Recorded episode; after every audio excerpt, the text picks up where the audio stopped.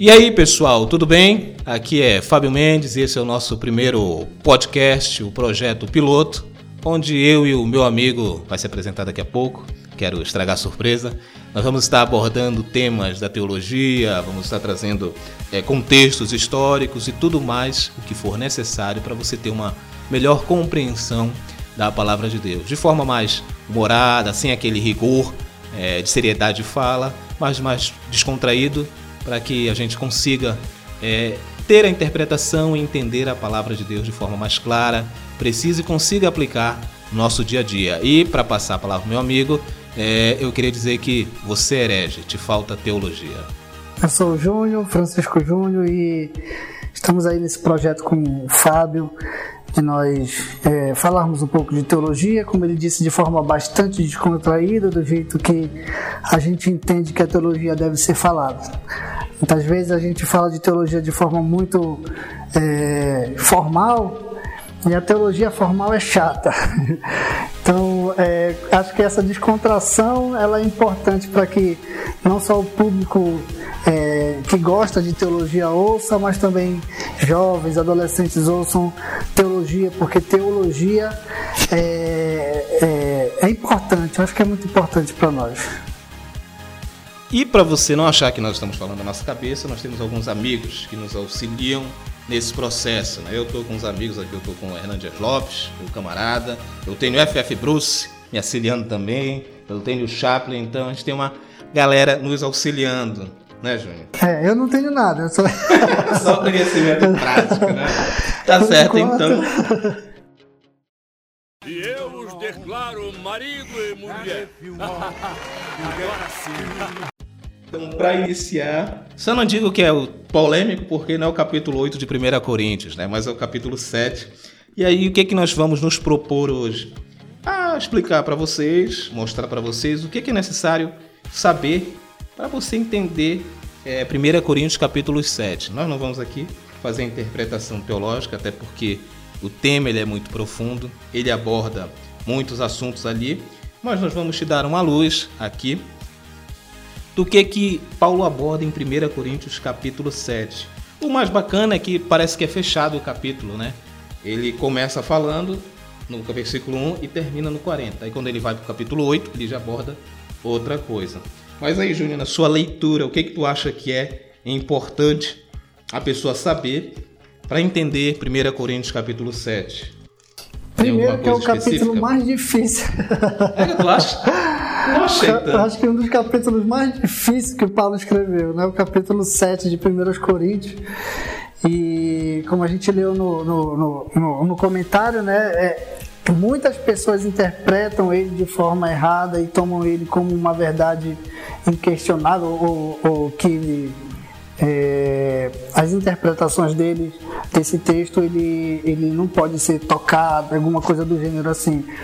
Mas eu acho que, é, assim como todos os capítulos das epístolas de Paulo, essa epístola, esse capítulo é muito importante.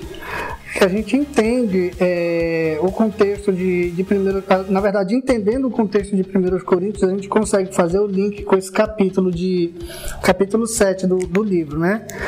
Então, é, é, a cidade de Corinto ela vivia de forma desregrada, né?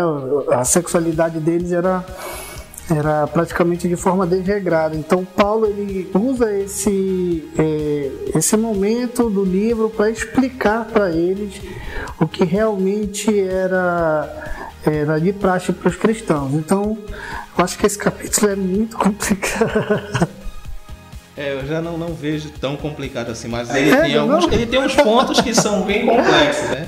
Tem outros que são pontuais. Quando ele diz não digo, é, não digo eu, mas é o mandamento do Senhor, não tem o que discutir. Uhum. É, entendeu? Agora, quando ele traz, pô, é um conselho meu, quer dizer, eu vou explicar a vocês agora como vocês vão fazer, uhum. e são situações novas, até porque Paulo está lidando com um mistério que foi revelado a ele, que é a igreja. Não foi revelado aos, aos aos outros judeus, mas foi revelado a ele, que é a igreja. Então ele vai lidar com coisas novas. Talvez seja por isso que a gente acha meio complexo. Porque a gente não consegue enquadrar, às vezes, algumas situações dentro daquilo que ele falou. Sim, entendeu? sim, verdade. Então, para a gente começar a entender aí o que, que acontecia lá na cidade, nós temos que entender que em Corinto é uma igreja muito complicada, a igreja de Corinto, porque Paulo fundou a igreja, teve que se afastar para fazer outros ministérios, levantar outras igrejas, e quando ele soube o que estava acontecendo na cidade de Corinto, ele percebeu ali o problema que havia se criado, porque haviam facções, tinha gente que questionava a liderança dele, tinha gente que dizia que ele não tinha inspiração nenhuma, que ele não era apóstolo coisa nenhuma. Tinha gente que dizia que você podia fazer o que você quisesse, que a graça cobriu seus pecados, então viva como você quiser. Tinha gente que dizia que podia comer de tudo e não tem problema. Tinha uma galera que dizia não, não pode fazer isso, não pode comer. E dentre esse bolo todo de problemas, tinha os que diziam que o homem foi feito para casar e que ele tinha que casar, esse negócio de ficar solteiro era errado. E tinha uma galera que dizia que negativo de casar, o cara tem que ficar se abster, não tem que fazer sexo, mesmo casado, porque se abstendo sexualmente é que você vai alcançar a elevação espiritual. Então Paulo recebe essas perguntas. Um, que diz assim: Paulo, é, o homem foi feito para casar porque lá no mandamento está escrito crescer e multiplicar. Sim. E que conversa é essa de ficar solteiro? Não vai estar tá contrariando esse mandamento? E o outro dizia: Mas Paulo, o sexo não é pecado? Então, se eu me abster do sexo, eu não vou conseguir chegar a Deus porque eu estou abstendo das paixões carnais. Eu estou matando a minha carne. E aí? Qual é o certo? E aí a mesma pergunta eu deixo para você agora, Júnior. E aí, qual é o certo? Como é que tu responderia? Te põe na pele de Paulo agora. Na verdade, eu acredito assim que essas questões elas surgiram por causa do ambiente em que eles viviam, né? Um ambiente é, até aquele termo que tu usou, muito libertino. Sim. Então eles eram muito voltados. Cheguei a falar de libertino, acho que não, acho que foi de gravação. Ah, Mas sim. aproveita e fala quem é essa galera aí, libertina. É, que na verdade eles acreditavam, né? É, é, eles, eles dependiam, vamos dizer, usar esse termo, né? Eles dependiam de uma vida sexual ativa. Então, para eles, né, essa satisfação, é, satisfação sexual, ela, ela, ela, ela pautava muitas, muitas questões da, da vida deles, né? Então, essas perguntas é como se, é, é como um cristão hoje em dia fosse perguntar para um pastor ou para alguém assim que, é, é, que tenha um, um cargo maior fosse perguntar para ele é, algo que ele queria ouvir. Eu acredito que os, que os coríntios eles perguntaram para Paulo é, fizeram esse tipo de questionamento para Paulo porque eles queriam ouvir é, algo que fosse satisfazer a, a, a, a, dúvida deles, mas satisfazer, eu digo assim, é, é como se Paulo estivesse apoiando o que eles estivessem perguntando. Então, é, o capítulo 7 ele começa dessa forma. Eu acredito que, que os coríntios eles, eles eram muito voltados para isso e por isso eles perguntaram, fizeram esse tipo de pergunta, né? E é complicado, porque é muito, muitos de nós, né, cristãos, a gente acredita que é, as perguntas que nós fazemos, essas questões que surgem, elas devem satisfazer o nosso ego de forma que tudo, as respostas que nos são dadas, elas têm que fazer o bem para gente, entendeu? Bem, Júnior, eu acredito que realmente tem um pouco disso também. Seria muito aquilo. Eu estou falando para vocês, vocês estão errados. Vocês vão ver, Paulo vai concordar comigo Sim. e vocês estão errados. Exatamente. E aí parece, não, peraí, então, deixa eu fazer minha pergunta aqui também. Bora ver quem tá certo. E aí acabou de chegar aqui no estúdio, estúdio improvisado, um grande amigo aqui, um grande teólogo, missionário aí, uma pessoa experiente em missões no interior, passou um tempo lá no Maranhão, eh, levantou uma igreja lá, é, deixou um legado. Este, isso aí não sabe nada, nunca leu a Bíblia. É, meu amigo Davi Eliasaf tá tomando um cafezinho aqui, viu? Café, pelo menos te dá café aqui, viu? Fique à vontade, apareça aí. Fala, Davi. Aqui é o Davi Eliasaf e o solteiro por vocação, ele sabe ser sozinho, mas não solitário. E eu os declaro marido e mulher. Agora sim.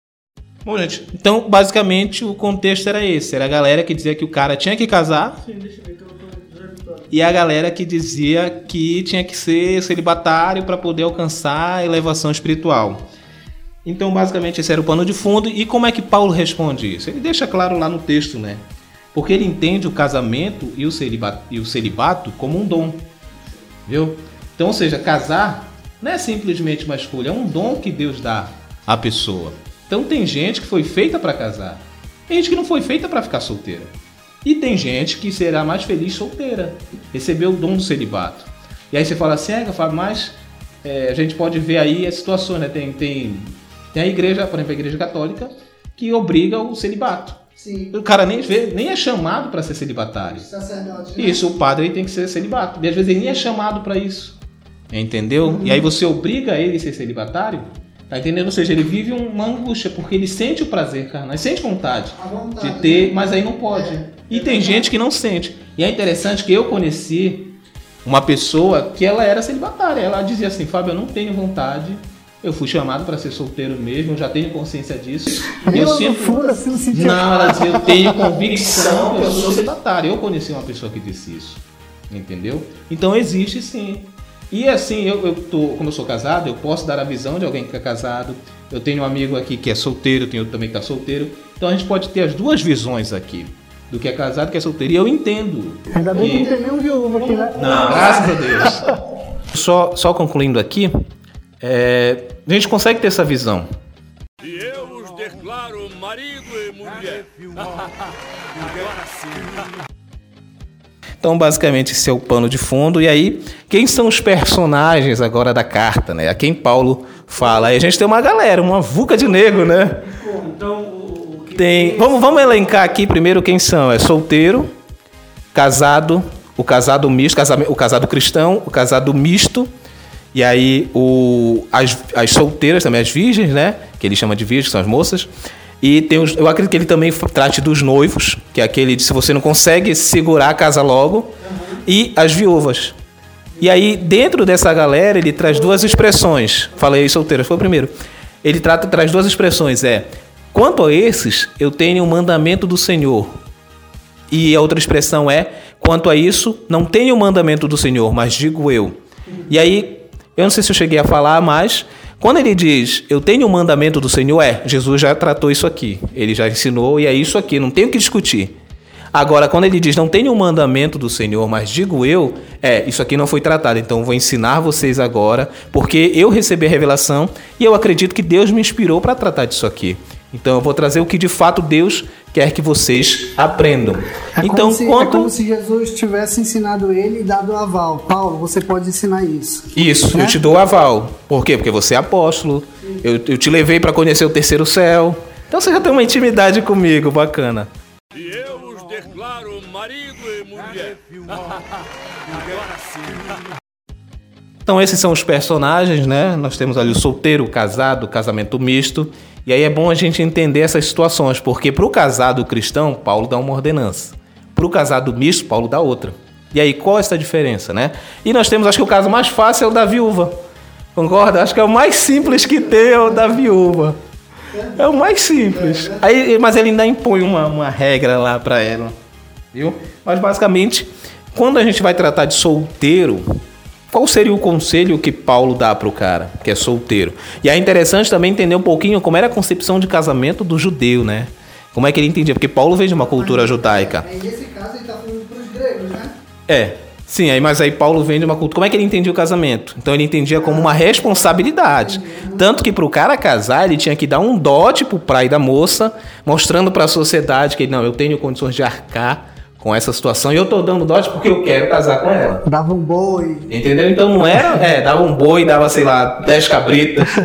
Então já o casamento para Paulo não é uma coisa qualquer, é, um, uma, uma- um- é assumir uma responsabilidade e você não pode assumir de qualquer jeito.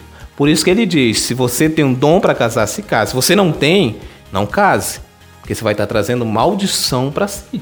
Você vai estar trazendo problemas, apesar de o casamento ser uma instituição que Deus criou. Mas se você perverte a bênção, ela vira maldição. Para tudo há um tempo é, determinado. Eu posso muito bem querer algo, pedir para que Deus me dê algo, mas se não está no meu tempo e eu quero, eu vou transformar aquilo numa maldição para mim. E aí você ainda tem um cara que não é que não é solteiro, mas não é casado, que é um noivo, mas lá na frente. Aí ele é mais ele é mais incisivo. Aí esse aí não tem não, nem discute se o cara tem dom de ser solteiro, esse aí.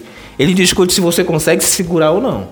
Esse solteiro aí, eu acho que ele, ele, ele trata muito da capacidade de continuar solteiro. Isso, né? é, nesse aí, se você consegue- Esse primeiro caso, né? O solteiro, o solteiro Isso, mesmo. é, o que, tá noivo, porque aí ele pode entrar no celibato ou não.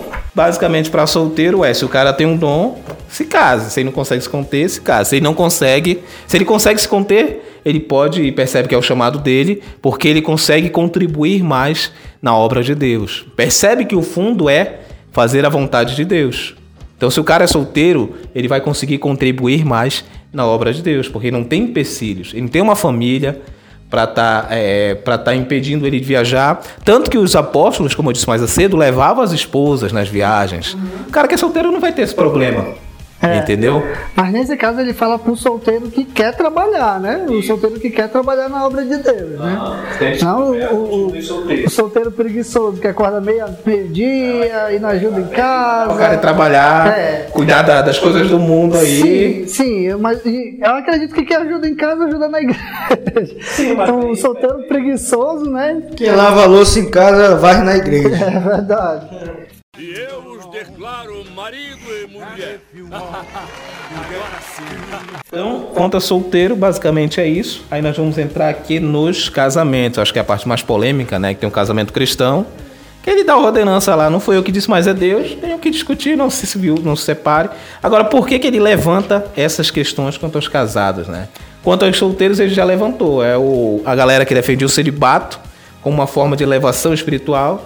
E e os que defendiam o casamento como uma ordenança, uma obrigação que todo solteiro fosse casado, todo homem fosse casado. É isso que eu pensava, eu pensei que todo solteiro devia se casar. Aí depende do solteiro. Aí Paulo responde a dúvida aqui do nosso amigo também. Olha aí, tá vendo? Aprendendo aí, tá vendo? Podcast aqui. Ah, a gente já não tem o nome do podcast, tá? vamos definir o nome. Mas aí, quanto ao casado cristão, ele levanta, já responde sendo enfático. É interessante que o do este mandamento é uma palavra, é um termo militar, quer dizer, não tem negociação. Eu estou dizendo para vocês é isso, acabou. Não tem negociar. Então, quanto aos casados cristãos, eu dou esse mandamento, que é do Senhor. Se a corda fosse inegociável. É, não tem o que negociar, não se separe.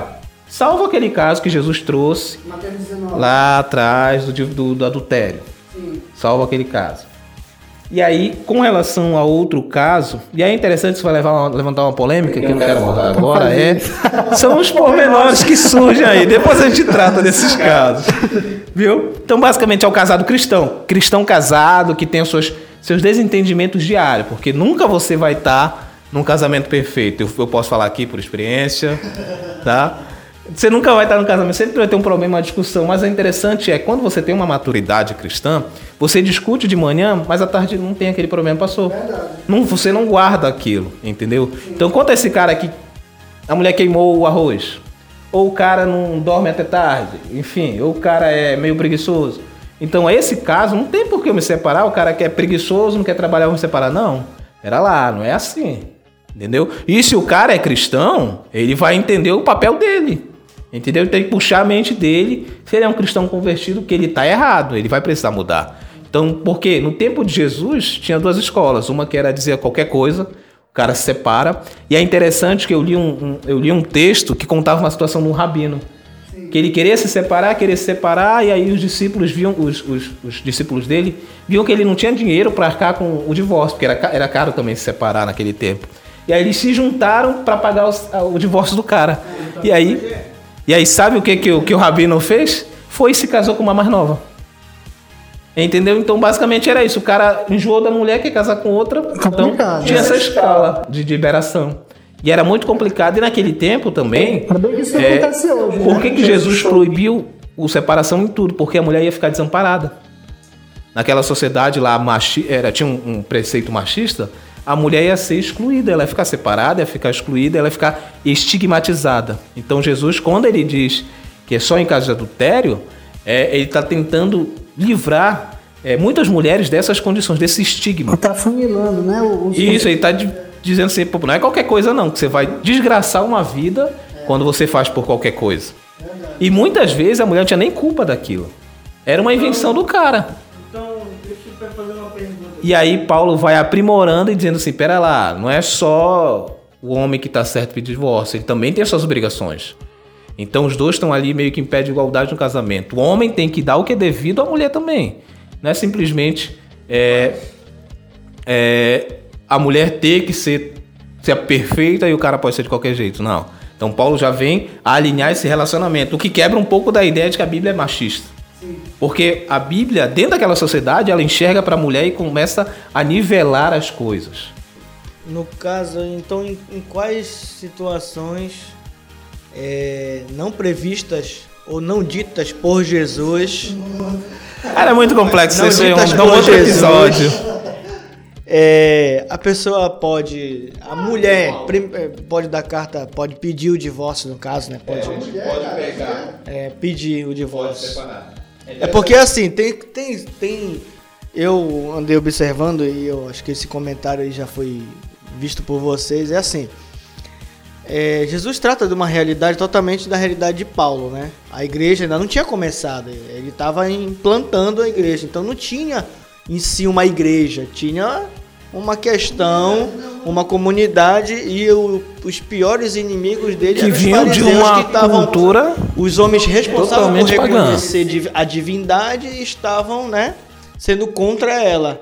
Então, e eles estavam cheios de pecados e cheios de falcatruas. Então, essa é realidade que Jesus começa a enfrentar, é a realidade deles.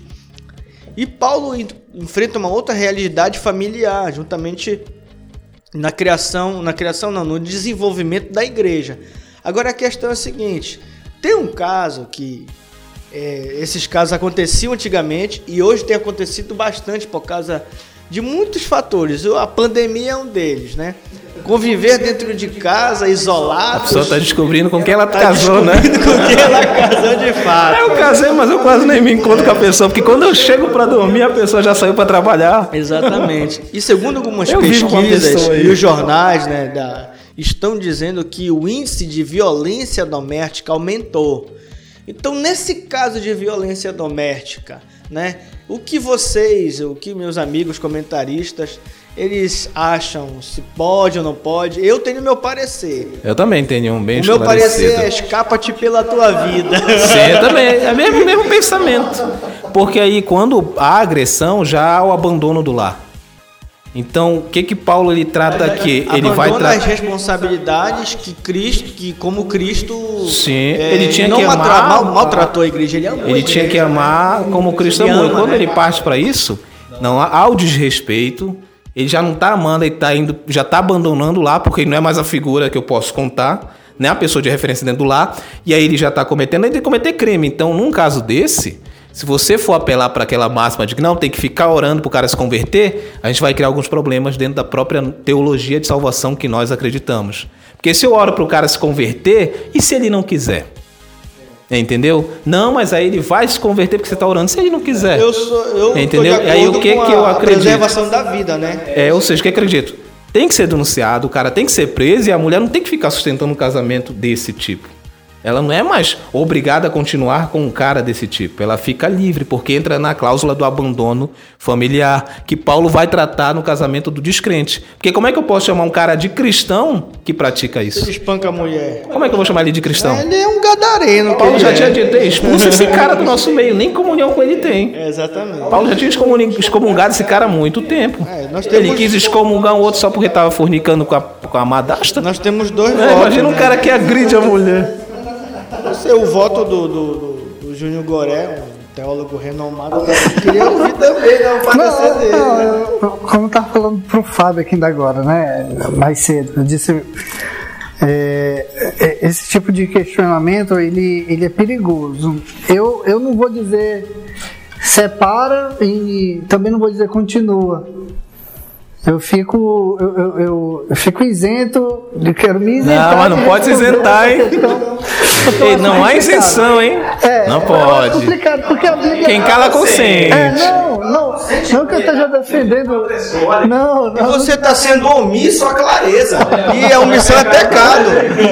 E lá você entrou na história como omissor. Um cara que se Eu omitiu. acredito assim, a Bíblia, ela dá o parecer dela, né? Jesus diz em Mateus capítulo 19 que só há, só, só pode haver a separação, o divórcio, a não ser no caso de adultério. Então, é, ma- mas aí eu acredito nessa máxima. Eu acredito nessa máxima, mas, pois é, aí existe o caso, a, a mulher está sofrendo e não sei o quê. É, Eu também concordo que a mulher não precisa sofrer na mão de um homem. Eu também concordo, mas eu não encontro nada na Bíblia que me apoie a dizer separa porque você está sofrendo dessa forma. Eu, como é, é, cristão, como está em sociedade, como eu estou em sociedade, eu não quero ver uma mulher sofrendo na mão de um homem. Entendeu? Eu também concordo que uma mulher deve é, é, é, denunciar o cara que está agredindo ela. Também concordo que uma mulher ela deve é, é, estar longe, em qualquer sentido, de um homem desse, é, dessa estirpe. Mas eu não encontro nada na Bíblia, nem inferências que digam: olha, se você está sofrendo, sai. Entendeu? Então é, é essa. Então, é, tipo nisso que eu assim, acredito, mas prende tô ele, claro aqui mas fica tô- com ele. Que eu não tô. Não, não, eu não tô defendendo o. o, o É, o porque é o que tá O que eu aparecendo. estou dizendo aqui é que eu não encontro. É esse o problema que eu estou encontrando. Eu não, eu não encontro na Bíblia uma referência que diga, né? Nem, nem uma inferência ou algo do gênero que diga, olha, sai, escapa-te por tua vida. Não, mas aí, aí gênero. é, e eu acho que Mas entra numa concordo, claro que, incompatibilidade. só vou deixar claro aqui, eu concordo que entra a numa que ficar ali. incompatibilidade Sim. o casal. Ele já não tem mais o amor, o afeto, o carinho. Então ele fica incompatível. Então eu acho que vira um jugo, né? Um jugo desigual. E aí, se a gente pegar um pouco sobre o jugo, é, a Bíblia diz que não tem condições, né? Não é, não tem condições. A pergunta é: o cara que agride, ele é cristão? Ah, começa por aí. Você chama um cara que agride uma pessoa de cristão? Não, no início ele era, né? De repente. Era, se perder. Baixa o né? negócio dele, né? É complicado, é complicado. Eu, eu, como eu falei, eu não concordo com Não, o mas a cara. gente sabe que tem N situações Sim. e, e- inclusive tem relatos, é mas tem relatos de pastores que agridem suas esposas. Assim como existem relatos de que o espancador se converteu, existem relatos de que o espancador nunca se converteu. Então, é, são casos, né? Não, existem É, relatos. não, sim. Existem relatos que o descrente espancador se converteu e virou um pai de família Sim, excelente. sim. Existem relatos de que Pastores. o pastor se converteu ao espancador e tá- se desconverteu e virou É espancador. verdade. Então, é, existem casos a ser analisados, é isso que eu estou falando. Cada caso é um caso. É, mas é, é, eu acredito na máxima. A máxima para mim é superior. Jesus disse a não É ser. Regra. Quando tu diz eu acredito na massa, acredita é a regra, é essa. Mas para toda regra, dependendo da regra, tem uma exceção. Então são os casos que você vai analisar. Porque qual era a regra? Comeu do fruto era para estar morto. Mas ele diz, não, peraí. Vou dar um Eu vou enviar mais à frente, Jesus vai e tudo mais. Vai redimir a humanidade. Entendeu? A máxima qual era? Comeu do fruto, morreu. Tem conversa. Mas aí Deus analisou e por amor. Por isso que Paulo diz que de todo tudo que vai prevalecer o amor. E se você não tiver amor no trato e na sabedoria, de nada vale a sabedoria. Por isso que quando mais à frente no capítulo 8 e no capítulo 10 ele vai tratar de sacrifício, comida sacrificada, ele apela para que os que têm uma consciência de que aquilo não tem problema, não ajam simplesmente com aquela consciência, mas tenham amor por quem não tem aquela consciência. Entendeu? Então não pode ser máximo, ele se fechou, acabou. Não, peraí. Cada caso é um caso. O máximo, Entendeu? assim, quando eu digo máximo. Não, eu é, quero é regra é Sim, quando eu É o digo que máximo. nós temos que alcançar. Quando eu digo máximo, eu estou dizendo assim mesmo que existe algo que está acima. Tem um padrão É, é isso que eu estou O dizendo. é esse. Então, se existe a máxima, é algo que está acima. Agora, se vai abrir um leque maior, aí eu não sei. Não, é. É, Porque se tu diz assim, vai abrir um leque, então tu já tá criando um monte de situação, o cara só faz encaixar. Sim. Vamos Olha, no, no, no 1 Situação a Coríntios situação. 7,12, né, no caso, o 1 Coríntios 7,12, ele dá um conselho para o aquele que se converteu, mas aí no caso ele tem uma esposa incrédula, ele diz não abandone ela, né, fique com ela, né, nesse caso aí. Só que é o seguinte, nós não temos o, o oposto, né, na, na, na escrita aqui.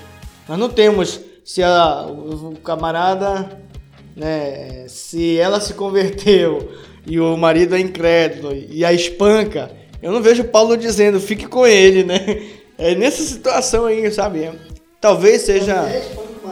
Não, aqui ele diz assim mesmo, é o. caso que a mulher espanca o marido. Aí, Pior, eu mesmo. o barriga branca. Não, aqui é 1 Coríntios, capítulo 7, versículo do 12 ao 13, do 12 a 23. Aí o início diz assim mesmo: Aos mais digo eu, não o Senhor. Se algum irmão tem uma mulher incrédula e esta consente em e este consente em morar com ele, com ele, não o abandone. Então nós temos aqui esse caso, só que ele não tem algo dizendo o oposto disso.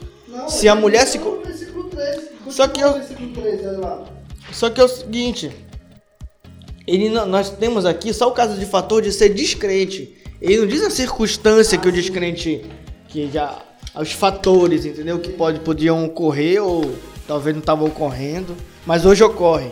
É, lá na frente é, é- é o que eu trato com o Júnior 23, do princípio, né? Lá no versículo 12, no versículo 13, ele trata isso, né? E aí diz o seguinte, agora me dirijo aos demais. E aí vamos entrar naquela situação do casamento misto. Por que, que ele vai tratar dessa situação?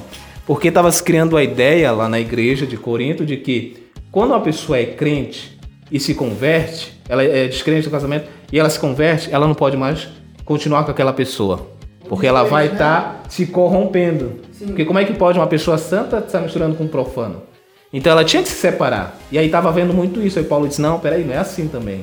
Porque o, o descrente, ele é santificado pela mulher crente. Nesse sentido, não precisa se separar. Não tem que separar, continue casada, porque você vai santificar aquela pessoa. Agora, ele não está dizendo o seguinte: você que é crente, casa com uma pessoa que é do mundo, que você vai salvar ela. Ele não está dando margem para isso. Ele você se converteu, continue casada. Porque você, você foi chamada quando você era casada e era descrente. Você foi chamada, então permaneça no seu chamado, que é ser casada. Ele dá uma condição aqui, né? Ele diz: se ela quiser continuar habitando com você, não a deixe. Aham. Aí diz aqui, olha, embora dirige-me aos demais, embora o Senhor não tenha dado instrução específica a respeito, se um irmão for casado com uma mulher descrente e ela estiver disposta a continuar vivendo com ele, não se separe dela. Ela quem? A mulher descrente. E se uma irmã for casada com um homem descrente e ele estiver disposto a continuar vivendo com ela, não se separe. Então, se opa, for... se ele estiver disposto a viver com ela. Mas se ele for um agressor e não quer ficar com ela, Aí entra na cláusula do abandono do familiar. abandono familiar. Isso é É, é isso que eu defendo. Ele, é um ele é um infiel, ele é um filho de Belial. Ele é quase uma aposta, né? Pois o marido descrente é santificado pela esposa, combatendo aquele ensino, né?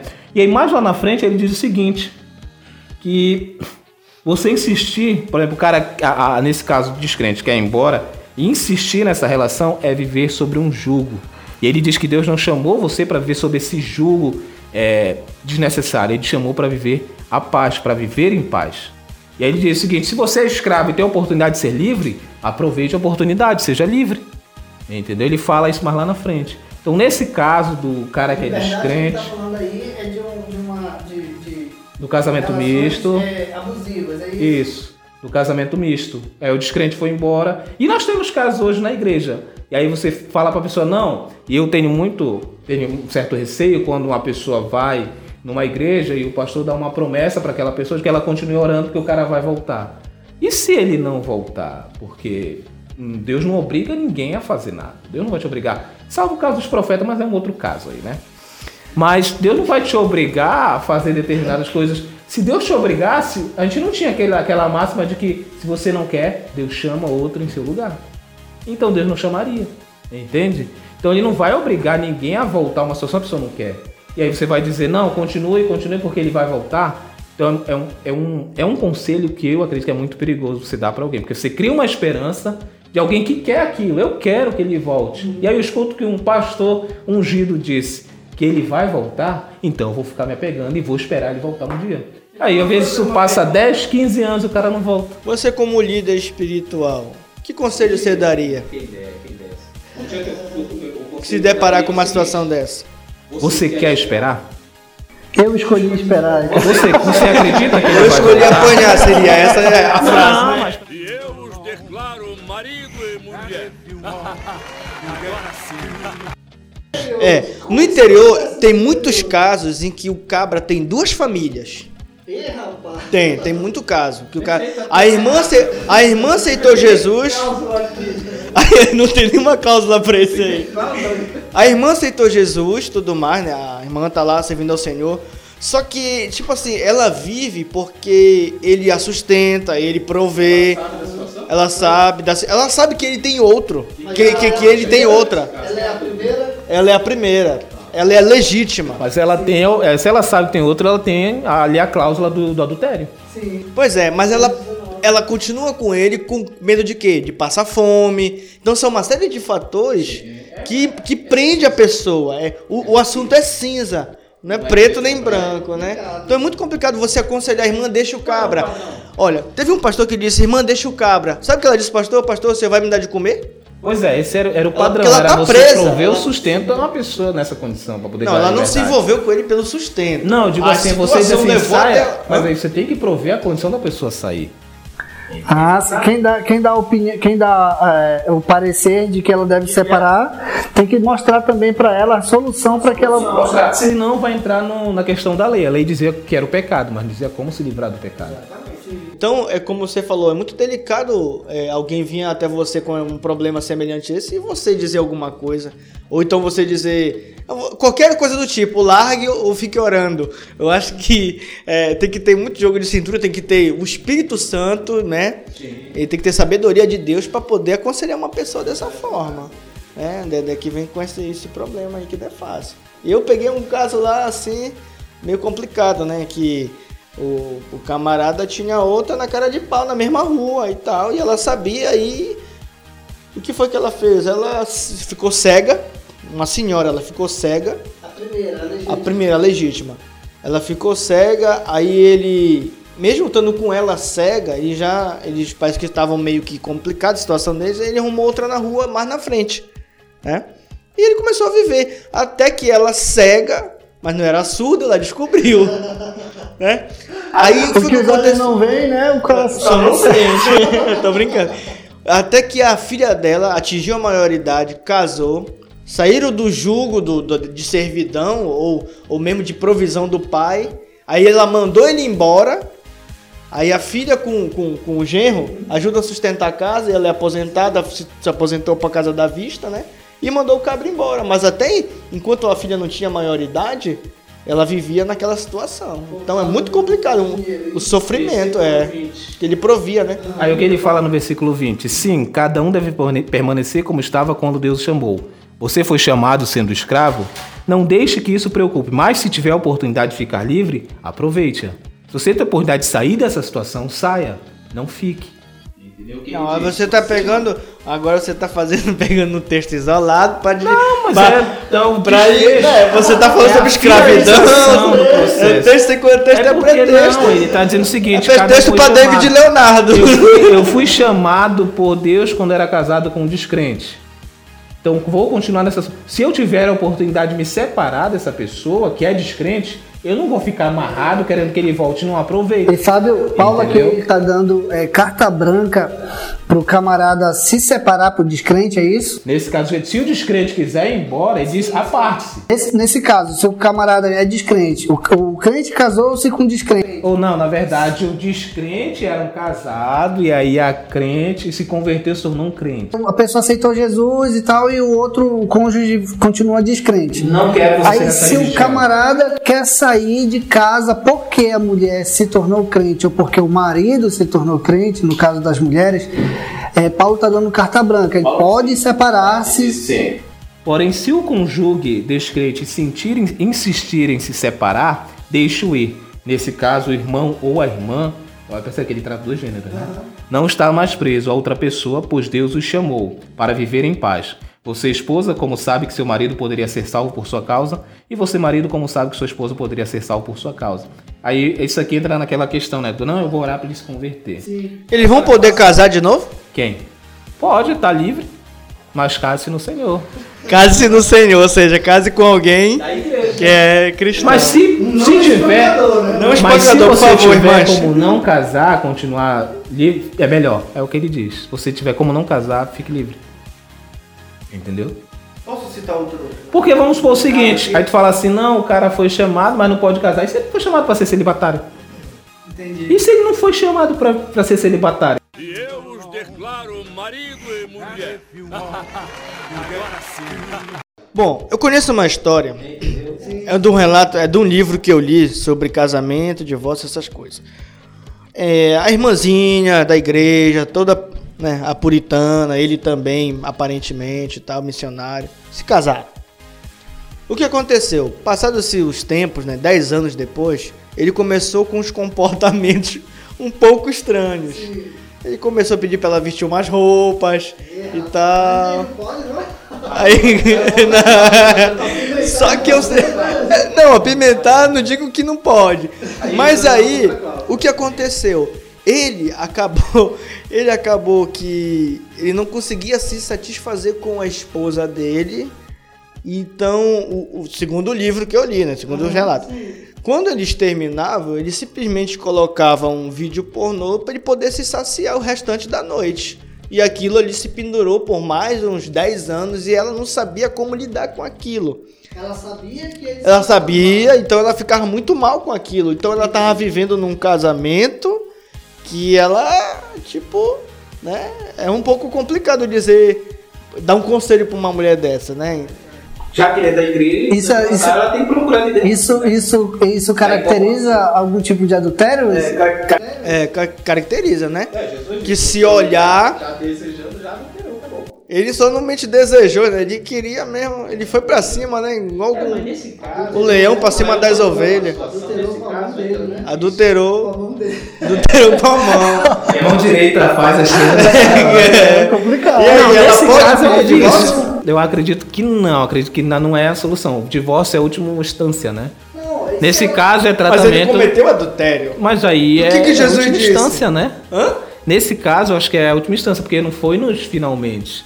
Quando Jesus disse, se você olhar para que Olha, você mas lembra do caso do ele está Jim dizendo, ele está dizendo o seguinte, que você não peca só no ato, você peca também na intenção. Então você já está pecando. Não é pelo que, não é simplesmente porque você cometeu o ato, mas quando você quis cometer, você já pecou também. Você já está na intenção, você quer fazer. Entendeu? Então ali você não tem um ato consumado. Você tem um princípio de ato. É o pecado, mas nesse caso acho que não é para, acho que é conversa, e isso é um vício. Não, o pecado é aquela Entendeu? questão. O pecado nunca tá lá fora. O pecado tá dentro de mim. Isso. né? Isso Então, é um vício. Então, nesse caso, acho que é um tratamento para vício. Entendeu? E muitas vezes o cara só é curado de um vício quando ele é confrontado e quando ele é exposto. Você acredita nisso? Tem gente que às vezes é necessário ser expostos para se Então- livrar de um vício. Então, Tem até aquele caso daquela cantora lá, que ela foi pega é, querendo comprar maconha. Tal, é, isso. Talvez se ela tivesse continuado no escondido, ela tava até hoje. Mas como foi exposto, aí ela viu que precisava de ajuda e tudo mais. Entendeu? Não sei se a forma como foi feita foi a mais correta. Mas que talvez foi um bem pra ela, foi. Ela, ela fez, né, tratamento e tudo mais. E né? tem gente que é confrontado e disse, agora eu vou jogar no ventilador. Que é o caso do JA, né? E eu os declaro marido e mulher. Agora sim. Viu? Então, quanto à relação ao casamento misto, vai dar um outro podcast. Casamento é muito, muita polêmica. É que nem aquele meme dos mamilos polêmicos. Estamos aqui hoje para dizer um assunto muito polêmico. Mamilo! É, agora, finalizando já os últimos personagens, né? Que eu acho que é mais fácil, que é a, a solteira, que é o noivo, né? Ele trata aqui da- da- dos noivos e trata dos das viúvas. Versículo 36, estava procurando. Se contudo um homem acredita que está tratando sua noiva de forma inapropriada e que seus impulsos Com essa versão aí, É a NVT. NVT? e que seus impulsos vão além das suas forças, que se case com ela. Quer dizer, não, não tá conseguindo? Tanto que ele diz que o pecado não é abraçar. A NVT, ela fala noivos aí. É. É? É, o pecado, pelo menos pelo que a gente entende aqui, não é abrasar. Abrasar é leva a outras coisas, entendeu? Então se você tá nesse nível, então se case para você não ir além, entendeu? É por isso que não existe, no, no- na cultura judaica, não existe a fase do namoro. Que a fase do namoro, ela abrasa muito. O camarada tá ali com a menina ali, ele, dá, ele larga uma bitoca, a menina gosta, aí o negócio, as coisas ali embaixo começam a derreter. Então Tá com começa, fogo, né? Tá com é, fogo. começa a estar abrasando, né? E o negócio começa a pegar fogo. Então não é aconselhável um namoro durar muito tempo, né? Aí se se está assim no, noi- no namoro, no noivado eles vão provavelmente fazer alguma coisa. É, né? é porque eu acho assim, Davi, que a ideia hoje é, de muitos jovens, né, é que o, o noivado é carta branca para fazer algumas coisas, né? É tipo, é poder ir mais além, né? O noivado é a fase inicial em que muitas coisas é, elas são restritas. Tem até aquela coisa que eu odeio, que é o, o, o- o namoro de corte, né? Aí muitas coisas são restritas. Não podia nem existir isso, cara. Aí, aí a primeira frase não pode fazer muitas coisas, aí o noivado já é um nível maior em que você já pode fazer algumas coisas do gênero. assim. Então a gente tem essa ideia que na verdade é uma ideia errada também, né? É porque, na verdade, o que seria o nosso namoro, lá seria o noivado já, né? E aí diz o seguinte, só pra finalizar o 36, ele diz o seguinte... Mas na cultura se judaica, o contudo- camarada aí não fica vendo a noiva dele todo dia, não. Ele vai pra casa do pai fazer a casa. É, ele vai se preocupar com outras coisas. Exatamente. Ele vai se preocupar em mostrar pra sociedade que ele é capaz de arcar com uma família. Ele está Isso ele vai mostrar. Namoro de noivado. Tanto que ele tem que arranjar primeiro uma grana pra comprar o dote, pra pagar o dote, né? Imagina, tu tá aqui economizando pra comprar uma casa. Não, mas cadê o dote? Não, mas eu ia comprar a casa. Não, me dá logo meu dote aí, depois tu ajuda o dinheiro. Te vira depois. Aí diz o seguinte: se contudo um homem acredita que está tratando sua noiva de forma inapropriada e que seus impulsos vão além das suas forças, que se case com ela como é desejo dele. Não é pecado, mas se tiver assumido um compromisso firme e não houver urgência e ele for capaz de se controlar sua paixão, faz bem em não se casar. Portanto, quem se casa com a sua noiva faz bem e quem não se casa faz melhor ainda. Puxa, eu fiz melhor ainda. É complicado essa parte aí, o cara conseguir se segurar, né, mano? É, por isso que ele disse, se for capaz de se controlar, faz bem em não se casar. Porque ele fala em abrasar, né? Na, no- no- na outra versão ele fala em abrasar. É, o que, o que, que pode segurar é, é, uma brasa? Só a água, né? Se afastando. Se afastando, né? Que lá não tem onde. Não tem. A brasa, ela. Ela multiplica a sua chama quando algo entra em contato com ela. Que seja altamente, né? É, então é a questão da. A questão do, abrasa, do, do abrasamento é, é questão de contato. Né? De contato, de estar ali. Então, aquela situação ela vai gerar o abrasamento. Não é inevitável. Né? Tu, tá, tu gosta da pessoa, a pessoa gosta de, e vice-versa. Então eles querem, né, de alguma forma, estarem próximos um um ao outro. Né? E de preferência só zinhos. Entendi. Entendeu? Aí o contato, meu irmão. Quando, quando Paulo diz assim mesmo, é, se não, se não puder se conter, não se case, né? Ele tá sentando isso daí, se não puder não conter, não se case. É tipo assim, é pra desfazer? Pra ficar solteiro? Não, se puder se conter, não se case. Quer dizer, não apresse o casamento. Porque dias piores estão vindo. Aqui ele diz, não apresse o casamento. Entendeu? Se você for controlar sua paixão, faz bem em não se casar. Portanto, quem se casa com sua noiva faz bem e quem não se casa faz melhor ainda. E se você consegue controlar sua paixão, então não se case ainda. Ainda, né? É, não se case ainda. Entendeu? Porque senão, se tu ficar num relacionamento de noivado e não tem a intenção de casar, de casar tu comete o pecado da defraudação. Isso é, conden é defraudação, quando você cria expectativas na outra pessoa, que você não vai suprir. Entendeu? É, você está defraudando alguém. Isso, não crie, não faça as pessoas criarem expectativas que você não vai cumprir. Já diria aquela letra, né? Não fale de amor, não diga bobagens, não prometa o que você não vai cumprir. Tá vendo? Por isso que, por isso que a pessoa não pode se relacionar. Disse, não, eu vou casar com ela porque eu amo ela. Não, você não ama ela ainda. Você vai aprender a amar. Você pode estar sentindo um desejo, você tem ali um, Um abrasamento. um abrasamento, você tem ali um interesse, mas você não ama. Então não case dizendo que você já ama, porque quando você conhecer de fato como a pessoa é, você vai dizer, ah, mas eu achei que fosse, eu não amo mais ela. Não, você nunca amou a pessoa. E é muito perigoso quando você diz pra alguém, eu te amo. Porque a pessoa cria uma expectativa, é perigoso demais. Entendeu? A pessoa é perigoso demais. E o problema é que às vezes o próprio ser humano se sabota e se defrauda. Quando é que o cara se defrauda? Quando ele olha pra uma pessoa, cria ali um mundo na cabeça dele, aquela pessoa, mas não vai, não diz assim, olha, eu gosto de você, eu queria ter uma coisa. Não, prefere ficar naquele sentimento platônico do amor à distância. Por quê? Porque ele prefere ter a pessoa distante, mais perto, do que falar e correr o risco de perder. Ele está se defraudando também. Isso é perigoso. Viu? Isso é um monstro. E eu os declaro marido e mulher. Agora sim. Para finalizar aqui o último ponto, o mais simples é viúva. Acho que não precisa nem explicar, né? For viúva, pode se casar, mas que seja no Senhor, senão que viva para adorar a Deus e ajudar no Uma vez santuário. eu tava dando um estudo sobre isso aí, né? E é interessante que ele diz o seguinte, rapidinho. Ele disse se a viúva não conseguisse conter. Por quê? Porque podia ser uma viúva jovem também. E tanto que ele, ele classifica nas ajudas lá na igreja as viúvas mais velhas, ele não bota as viúvas jovens, porque elas têm condição de se casar de novo. E foi Entendeu? isso eu tava fazendo esse, essa leitura e tudo mais, dando essa, esse ensinamento lá na igreja interior. Aí teve um irmãozinho que disse assim mesmo, mas será? Porque aqui nós conhecemos umas viúvas que elas, elas não são do Senhor não, elas saem tudo por aí. Só do Senhor, É, então a gente confunde porque acha que viúva tem, é sinônimo de velhice. E nem sempre é. Às vezes Entendeu? o camarada, ela casou nova e tal, o camarada ele morreu Acidente. no trabalho, acidente tudo mais. Morte eventual, né? Uma causalidade da vida. Então, esse é o ponto. Júnior, mais alguma coisa? Nós Até achamos 40, particularmente. Até 40 é viúva nova. É, e aí, mas pode casar? Ou não? E aí eu faço a pergunta pra vocês: e se o marido dela no dia da ressurreição aparecer? E aí? No céu não se casa nem se dão em casamento. Então, gente, esse aí foi o primeiro podcast aí, vamos definir o nome. Na próxima semana eu gostaria de contar com a presença do nosso ilustre missionário aí, que o tema é polêmico. Vamos seguir a EBD, Júnior? É, quem sabe, né? Acho que outros temas também podem ser abordados. Pode ser, vamos pensar, mas a priori seria a comida sacrificada a ídolos. E aí, pode comer ou não pode? É, o tema é polêmico. Estamos aqui hoje para dizer um assunto muito polêmico. Mamilo! Então é isso, Júnior, palavras finais aí. Não, Davi, convidado aí, quem sabe depois torna um participante integrante. Se ele não, não inventar de viajar de novo pro Maranhão. É verdade.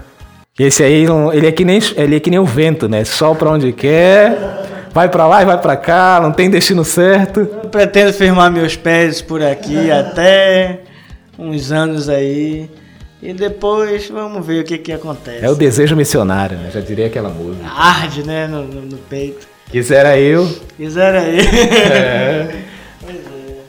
Júnior, palavras finais aí. Bom, minhas palavras finais são: se você está abrasado, case-se.